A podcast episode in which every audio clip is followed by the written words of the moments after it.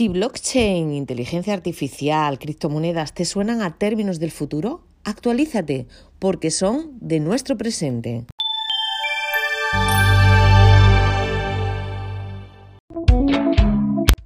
Mujeres de empresa. Si eres autónoma, empresaria o profesional, este podcast te interesa. No estás sola, avanzamos juntas, porque hacerlo en compañía siempre es mejor. En él charlamos con mujeres que cuentan su historia que han estado o están en el lugar en el que tú te encuentras ahora mismo. Estamos aquí un episodio más eh, con una invitada a la que me, resulta muy placentero entrevistar, muy gratificante. He conocido a esta mujer en las últimas jornadas que Mujeres de Empresa ha celebrado en Avilés. Eh, estaban hablando del emprendimiento digital. Las jornadas han sido muy interesantes y ha sido nuestra invitada eh, estrella en, los actos. Eh, ya lo sabéis, yo soy Belén Loredo y hoy estoy con Teresa Alarcos. Teresa, os la voy a presentar un poco de forma muy rápida, porque luego en la descripción de este podcast va a quedar toda su andadura, que es muy amplia, y también va a quedar su libro, eh, y, cómo, y cómo acceder a él, ¿no? Cómo conseguirlo y cómo poder leer esta, esta obra, esta última obra de Teresa. Teresa es conferenciante, divulgadora de tecnología y consejera independiente y autora del libro que estamos mencionando, de su último libro, que ve la luz tras la pandemia en el verano del año pasado y se llama Emprendedoras, los líderes que cambian el mundo en la era digital, con lo cual promete, ¿no? Hola Teresa, ¿qué tal? ¿Cómo estás? Hola Belén, estoy encantada de estar contigo y además como nos conocemos en persona, que eso es como algo maravilloso después de estar dos años eh, virtualmente, pues eh, estoy encantada de estar virtualmente porque nos hemos abrazado, hemos compartido juntas una jornada maravillosa en Asturias que como sabes me unen eh, muchísimos hilos y afectos desde la infancia y luego pues el haber podido compartir contigo tanta tantas cosas y, esa convivencia intensa que hemos tenido tantas mujeres em, empresarias, emprendedoras y, líderes, ¿no? Sí, es verdad que nos hacía falta toda esta, todo el networking eh, físico, ¿no? Y es mucho más fácil charlar con una persona que has tenido cerca. Hay algo ahí, ¿no? Las conexiones, las químicas ya se han cambiado y luego vamos al Zoom, y que es donde se está grabando este podcast. Y bueno, pues está, está genial porque hay otra, hay otra sintonía, ¿no? Eh, vamos a hablar de tecnología, pero vamos a desmitificar un poco, buf, tecnología, buf, digitalización, buf, empresas digitales, ¿no?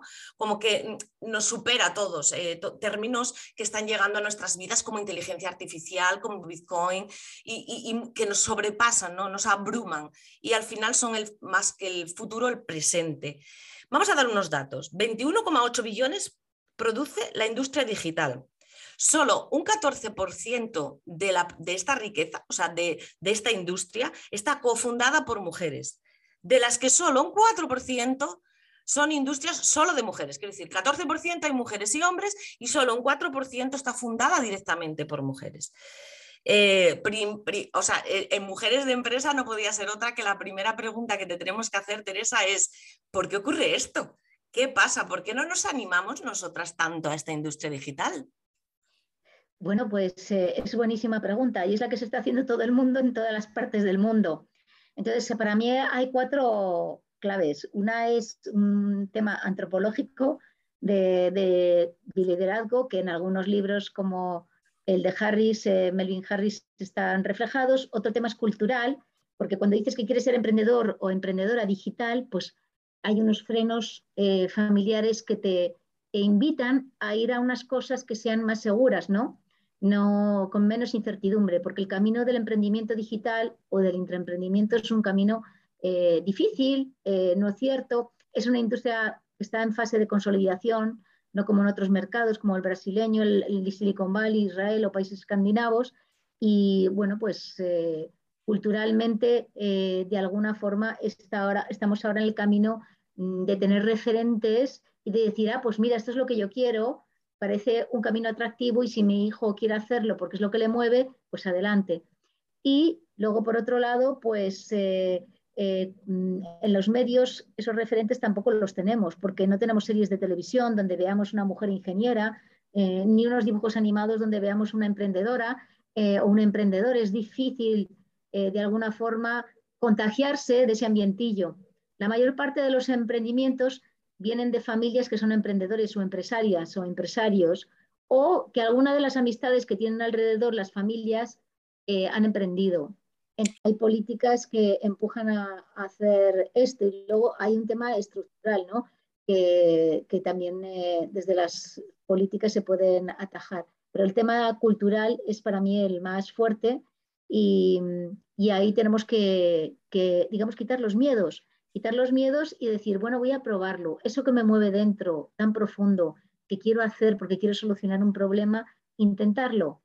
Ir, consultar con gente que ya ha emprendido y que te ayuden. Hay mucha gente dispuesta a ayudar. Eso es, eso es lo que yo eh, invito. No todo el mundo tiene que hacerlo. Simplemente hay gente que quiere hacerlo y no sabe cómo hacerlo, pues dibujar esos caminos a través de los referentes que hemos explicado en este libro y de alguna forma inspirar eh, esos caminos, desmitificar lo que es la tecnología y allanar esos palabras que a veces nos hacen huir ¿no? de la tecnología. Y lo que debemos hacer es buscar los usos, ¿no? Esos usos de la tecnología para nuestro negocio. ¿eh? buscar, pues esto, ¿en qué puedo usarlo? Para ser un negocio más eficiente, porque la tecnología es una herramienta para que mi negocio sea más rentable. ¿eh? Nada más que eso. O para proveer de una experiencia diferencial a mis clientes, ¿no? Entonces, pues esa puede ser el preámbulo. De la has, eh, has, mencionado pues algo que me parece súper interesante y es en la educación, ¿no? En la educación en, el emprendimiento. Eh, en España, en otros países, quizá haya más eh, cultura de emprendimiento y de emprendimiento. Cuando hablamos de emprendimiento, hablamos de emprendimiento, fracaso, me levanto, me caigo, me vuelvo a levantar y todo el mundo lo ve estupendo, ¿no? En España no es así, no, no lo es. Lo primero, como decías tú, eh, ¿dónde vas a emprender? Por Dios, mm, estudiando una posición, ¿no? y más en, la mujer, quizás. O sea, la mujer ha sido más víctima de, de los frenos de ese tipo.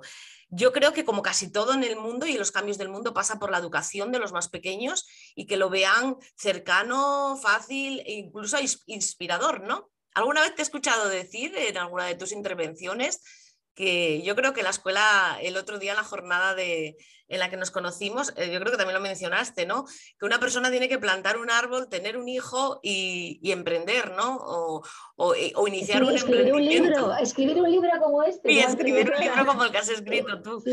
Eh, un libro que además es inspiracional, porque en el libro, y ya que lo mencionamos, vamos a, a pasar a ello estás desmitificando un poco esa brecha salarial y estás poniéndonos ejemplos de esas mujeres, de esas 21 mujeres eh, que inspiran a, seguir su camino ¿no? y que han roto esa brecha. Para, romper brechas, para, cambiar las, cosas que vienen siendo, necesitamos eh, pioneras, necesitamos quien vaya adelante abriendo camino, siempre ha ocurrido así, ¿no? Y, y, esas 21 que tú has escogido entre las muchas que a lo largo de tu trayectoria profesional has encontrado, eh, cuentan su historia. No sé si quieres contarnos alguna de ellas o, háblanos un poco de ese libro tuyo. ¿Qué puede encontrar el lector dentro de él? ¿Qué, puede esperar? Pues mira, si eres una empresa, si eres una empresa tradicional o una pyme, lo que sí que vas a encontrar es personas que no siendo tecnólogas, lo que tienen es un conocimiento muy profundo de su negocio y lo que han dicho es cómo uso blockchain para mi negocio para ser más eficiente cómo uso inteligencia artificial para que mi negocio sea más rentable y mis clientes eh, pueda captarles con un coste más barato o les pueda fidelizar de una mejor manera. Entonces, hay ejemplos de ese tipo. Otros disruptores que lo que han hecho es entrar en una industria que conocían muy bien y darle la vuelta totalmente.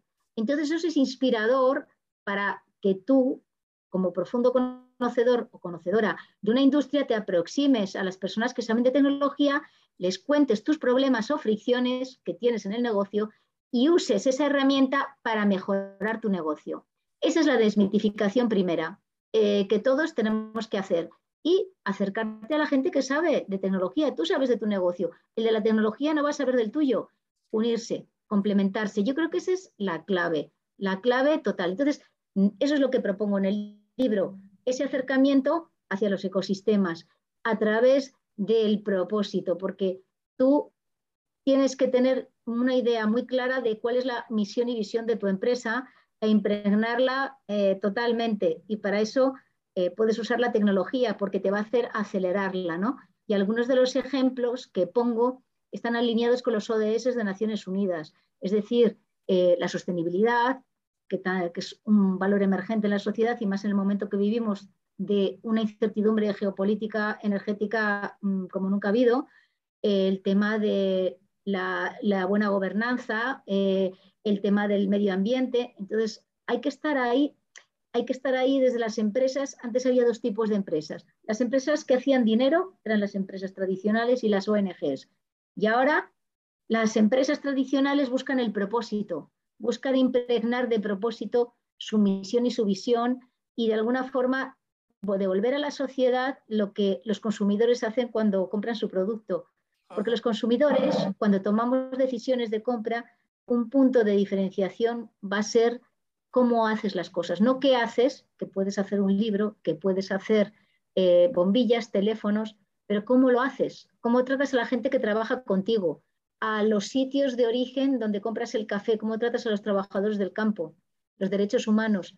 Eso te va a hacer tomar la decisión de compra y todo va a estar trazado porque tú cuando vayas a comprar en la etiqueta vas a poder ver perfectamente qué es lo que hay. Y así tomar esa decisión de compra y será un punto de diferenciación eh, en los productos que, compitan en, los mercados. Eh, las empresas se plantearán las estrategias a largo plazo, no a corto plazo, y de alguna forma esos valores van a hacer que más gente quiera trabajar contigo, porque se van a de alguna forma identificar. Y ocurre igualmente en los inversores. Los inversores e inversoras invierten en empresas con propósito, en empresas que tienen muy claro dónde quieren ir y dónde quieren impactar. Y eso es lo primero que miran ahora, muchísimos fondos que pasa igual que con las empresas, que antes estaban polarizados en ONGs y en fondos que buscaban solo la rentabilidad a corto plazo y ahora se están acercando al propósito, a estos ODS de Naciones Unidas, estos 17 objetivos. Eh, me gusta mucho que vayas por ahí porque además eh, eh, creo que los empresarios ¿no? y las empresarias de este país tenemos que entender con la implementación de esa digitalización en nuestras empresas eh, mucho más allá de tener una web, porque yo creo que a veces se comete, incluso desde las instituciones, el error de decir, voy a digitalizar esta empresa, como que le voy a poner una página web y ya está. No, es muchísimo más, ¿no? Y se abre un camino por explorar con, todo el, el, nuevo lenguaje, ¿no? El blockchain, eh, para para incluso lo que hablas, ¿no? De la trazabilidad de los productos que, en el, plano de sostenibilidad y de impacto medioambiental va a ser fantástico, que el consumidor eh, sepa eh, cuando está comprando ese producto toda la trazabilidad que ha tenido y que nosotros la, podamos cuantificar y cualificar en, una etiqueta o en, un, o, en otro formato, ¿no? Esa información de alma de la que tú hablas que tienen que tener las empresas y que es fundamental para, para el desarrollo de las mismas, porque vamos por ahí, por alinear todos los valores que tenemos ahora mismo en el mundo, ¿no? Y también ese impacto, eh, como a mí además me apasiona este tema, me parece súper interesante la tecnología para ahí. Como digo yo, yo siempre me llevo el asco a mi sardina, pero es que es, donde, es donde no sabía que realmente podía existir esa posibilidad. Lo he descubierto contigo el otro día en la charla y hoy de nuevo aquí. Entonces, es como fundamental para todos los sectores. Hablabas del agrícola, eh, eh, recuerdo, en el libro mencionas también a una chica eh, algo de piscifactoría. O sea, son sectores tradicionalísimos que han implementado la digitalización, claro, con un partner. No podemos saber de todo. Y me encanta también esta parte que hablas de la asociación, de asociémonos, unamos nuestras fuerzas, nuestros intelectos, nuestras capacidades para alcanzar el éxito y para alcanzar la excelencia, ¿no? Exactamente, y luego compartir cómo lo has hecho. Por eso es tan importante el invitar a referentes y que te lo cuenten, ¿no? Que te cuenten cómo han acometido esos emprendimientos. Yo te digo, en mi caso, eh, aparte de ser consejera independiente, yo emprendí hace cinco años una plataforma de fintech, dos, y lo hice con un compañero mío de trabajo. Entonces, mm, siempre con alguien que seas complementario, alguien que sepa más de tecnología, que tú sepas más de negocio, pues lo pones en marcha y puede salir mal o puede salir bien, pero aprendes. Son cosas, el emprender es una cosa que aprendes haciéndolo. emprendiendo es como aprendes y son valores eh, que, que, de alguna forma recoges en tu alma, mm, y tienen que ver con la resiliencia, la resistencia, el saber pivotar, cambiar eh, rápidamente y alinearte con lo que te piden los clientes y, saber probar las cosas, la humildad, porque tú cuando creas algo lo ves muy tuyo y no quieres cambiarlo ni a tiros. Entonces, tener esa humildad de adaptarte a lo que quieren los clientes y pivotar y saltar a, de alguna manera a otra arena, a otro, porque has visto la oportunidad y ese cliente te la está pidiendo y tú puedes hacerla, y probarla y ver que eso sí que funciona, pues también es, muy relevante. El equipo, como te decía, el equipo, pues buscar el complemento, no buscar una persona igual que tú, para eso ya estás tú, ¿no? Entonces es, es buscar y encontrar, probar, y si no funciona, cambiar y ser muy rápido en ese cambio. Una de las que en el testimonio que presentamos de estos 21 testimonios dice que cuando conformaba el equipo, pues tomó a una amiga y no se dio cuenta que tenía el mismo perfil que ella y luego se dio cuenta que tuvo que tomar una decisión dura, que fue prescindir de la que era su mejor amiga, pero que no hagamos eso cuando creemos una startup, es un aprendizaje. La importancia de estar en comunidad para que esos baches que pasamos, porque este camino es quebrado, es duro, solo dos de cada diez emprendimientos van a término o de alguna forma llegan a un éxito o a consolidarse como una gran empresa pues eh, tienes que estar acompañado. Tienes que estar acompañado de personas que han vivido esa andadura y te pueden dar pistas de cómo sobreponerte. Y eso me parece fundamental porque, y también los empresarios y las empresarios, el estar juntos, porque ahora mismo estamos viviendo algo muy duro, pues el estar juntos te, te arropa, ¿no? Te, de alguna forma te eleva y te hace tener fuerzas para seguir, porque es muy duro el mundo. Tienes que pagar nóminas, tienes que pagar, familias dependen de ti. Es mucha responsabilidad en la espalda, ¿no? Y bueno, pues eh, tenemos que seguir eh, ahí empujando e invitando a las personas a que cuestionen el status quo, que es lo que hablamos el otro día. Las personas vamos a quedarnos con lo que son las capacidades inherentes a la naturaleza humana, que es el sentido crítico, la creatividad, eh, que tanto menciona esta autora eh, americana, en su libro Hustle and Floats, hizo una entrevista a 10.000 empresarios. Les dijo, ¿cuál es el valor que más valoráis dentro de una, una persona que trabaja en vuestro equipo? Y salió la creatividad, porque sí, porque es fundamental cuando estás en estos momentos duros el que emerjan ideas nuevas, ángulos nuevos y que construyas, ¿no? Y construyas nuevas cosas y rápidas, que seas ágil, ¿no? Y estamos en ese momento, en dejar a los robots las cosas automáticas y hacer lo que más nos gusta, porque hacer cosas mecánicas como eh, hacía el pobre Charlotte en su película Tiempos Modernos, a nosotras no nos gusta, a nadie les gusta. Nos gusta crear, crear cosas nuevas, como esta conversación que estamos teniendo tú y yo, improvisada, que es algo nuevo, ¿no? Para nosotras y, y que emergen cosas que nunca habíamos pensado que podían surgir, ¿no? Eh, eh, me hace gracia porque ah, hablas de valores, me hace gracia, me gusta, ¿no? Me sorprende que hablas de valores eh, intrínsecos, lo que tú dices en los sentimientos humanos, ¿no? Que es de nosotros depende esa sostenibilidad planetaria, de nosotros depende la creatividad para mejorar, para tener nuevas ideas, para avanzar, para cambiar el mundo, ¿no? O para llevarlo, no cambiarlo, pero sí llevarlo hacia, hacia un terreno que necesitamos. Y con todo eso, ayudados por la tecnología, por las máquinas, lo tenemos que conseguir y los humanos nos tenemos que dedicar a pensar, a pensar pero no robóticamente, a pensar bien, a pensar un poco con el corazón, ¿no? Y es verdad que ahora quizá estamos en la era de que el producto ya no vende por producto, productos iguales hay mil, vende por lo que entraña, lo que envuelve el producto, lo que lo, lo que lo rodea, ¿no? El producto o el servicio y el alma, ese alma que le pongas emprendedor y esa emprendedora.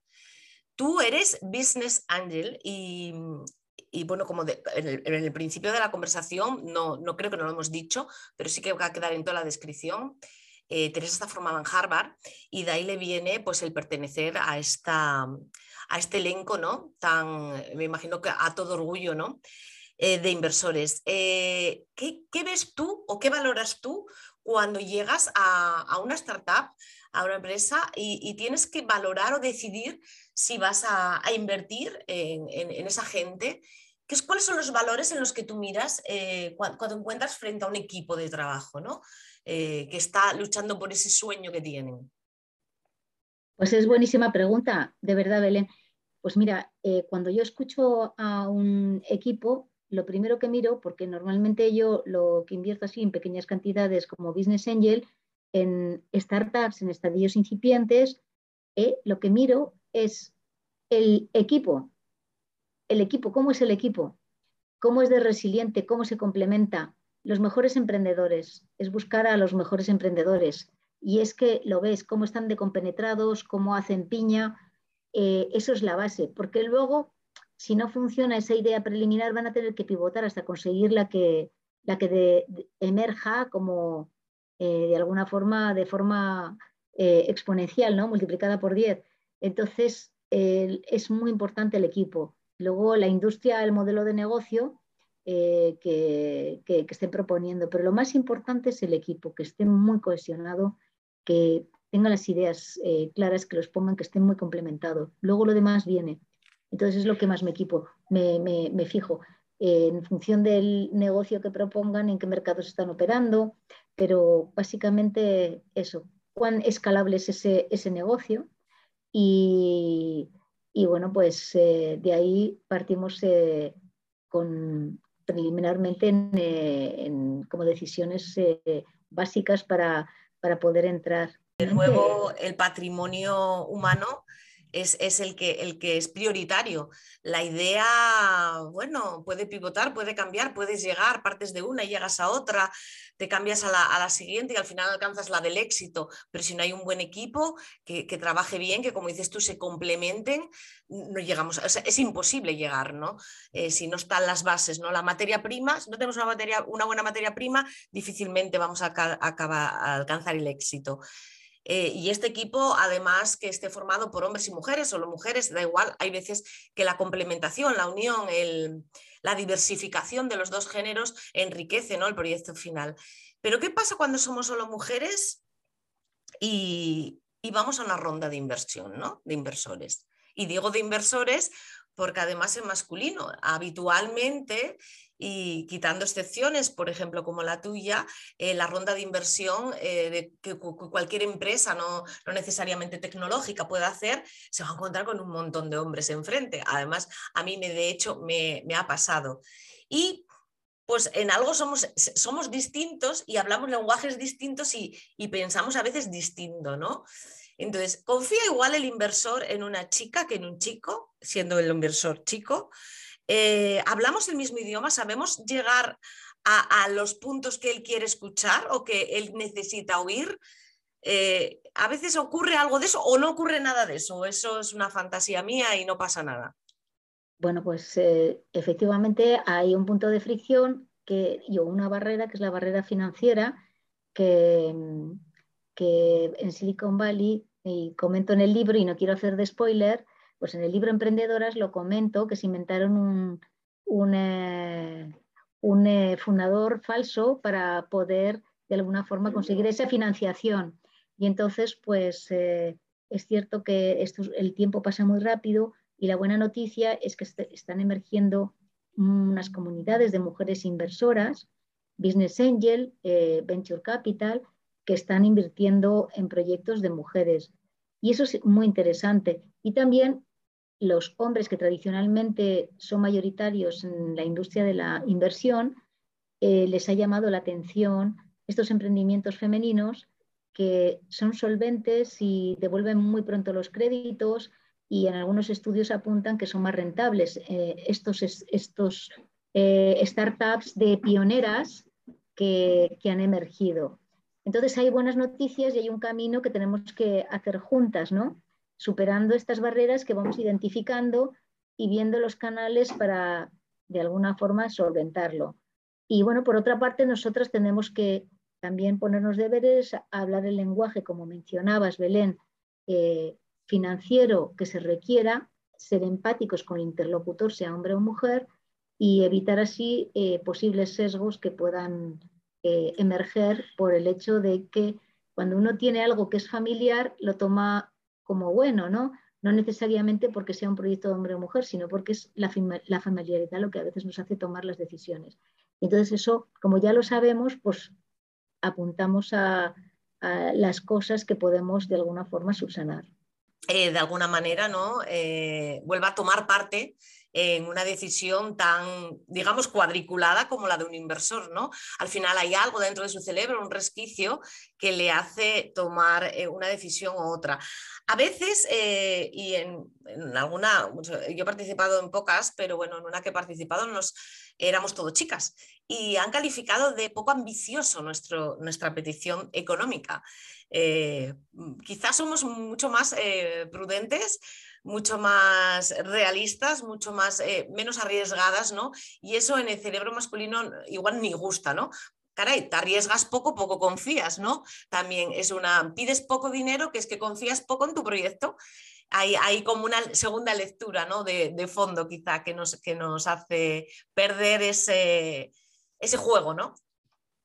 Es eso, adaptarte al interlocutor que tengas y a sus expectativas, como en cualquier tipo de negociación o de exposición cuando estás vendiendo tu proyecto y luego estar preparada o preparado para que eh, te ponga mucho dinero encima de la mesa y saber qué hacer con él. Entonces es un tema de preparación y de entrenamiento y ahí mm, todos los inversores o inversoras van a estar dispuestos a, digamos, a, a confiar en tu proyecto cuando ven claro que el equipo está alineado en los proyectos y en las proyecciones, en el proyecto y en las proyecciones. Pues estos consejos son oro, porque además vienen de una persona que controla mucho de eso y a todos los las que estáis escuchando, los que estáis escuchando este podcast, que supuestamente en un principio puede que seáis emprendedoras o no, tenéis en la cabeza emprender o simplemente os atrae este mundo, eh, ir, ir eh, inoculando, ¿no? ir, ir, ir eh, convenciéndote de cuándo vas a una ronda de inversión y necesitas dinero para seguir con, con, ese proyecto que tienes y que también has reflejado en el papel y que tienes todos los números echados y va todo perfecto. Bueno, venga, pues pongámonos el traje de voy a conseguir esta inversión y pongámonos en la piel del contrario, esa empatía, ¿no? Esa, esa picardía de, saber llegarle al corazón a ese inversor, que parece que lo tienen también y tenemos que conseguir que nos comprendan, que nos entiendan y que nuestro sueño eh, les llegue ¿no? al corazón. Eh, Teresa, eh, en breve em, estaremos ya todos muy familiarizados con Bitcoin, con blockchain, con IA. falta mucho tiempo, esto es el futuro, esto es el presente. ¿Tú cómo es lo el presente. Es el presente. Pues eh, es lo que dices tú, Belén, es el presente. Ahora lo tienes todo el acceso al conocimiento, lo tienes en la red de forma gratuita.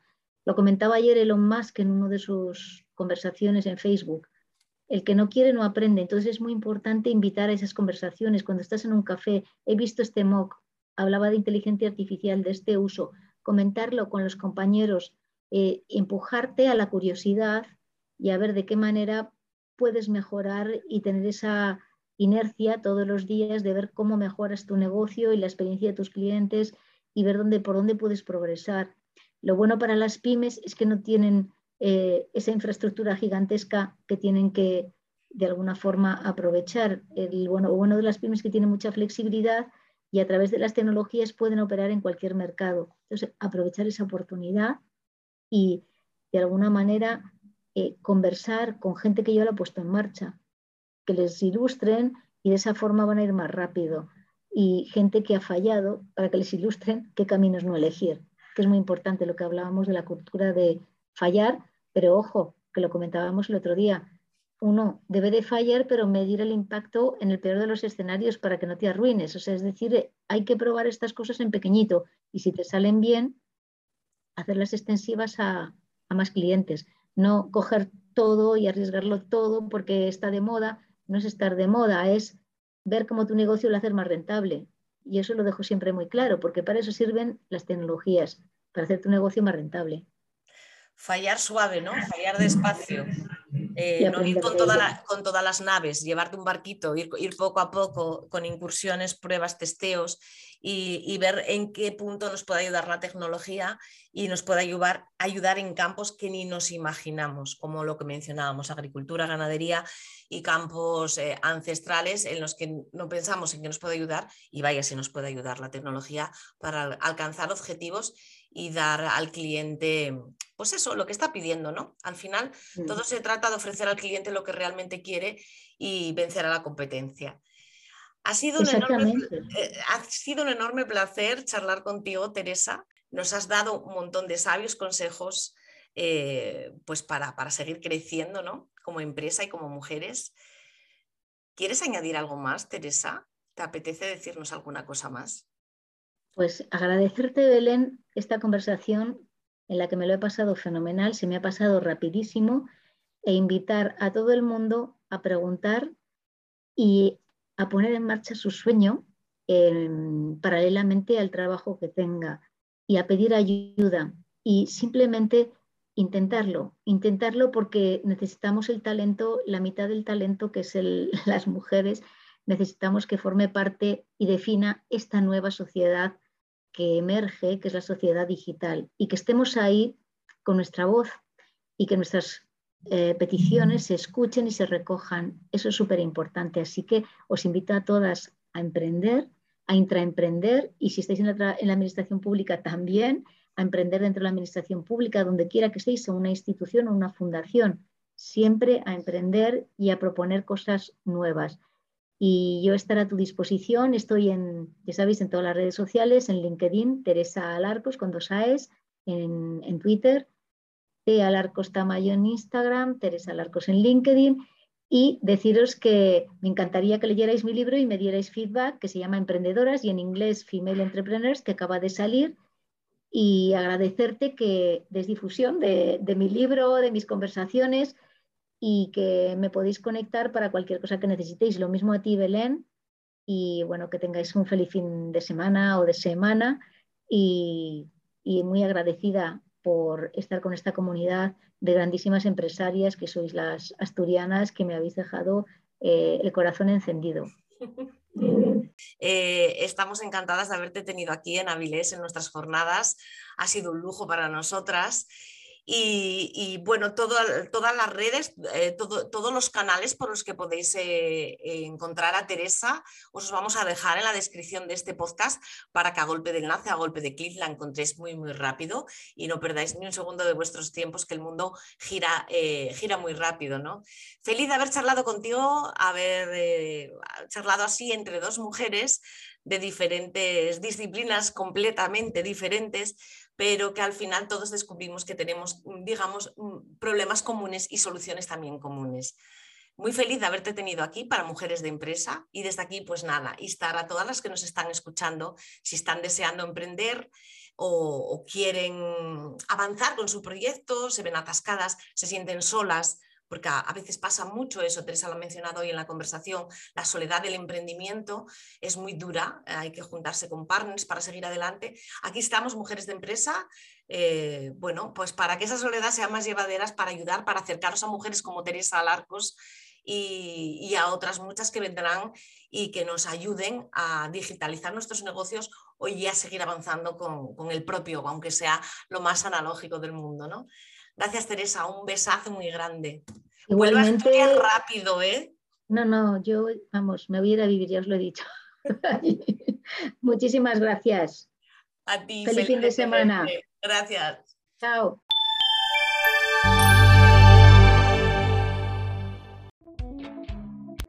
Si quieres seguir escuchando historias de mujeres en primera persona, si buscas avanzar, crecer como autónoma, empresaria o profesional, suscríbete a este podcast.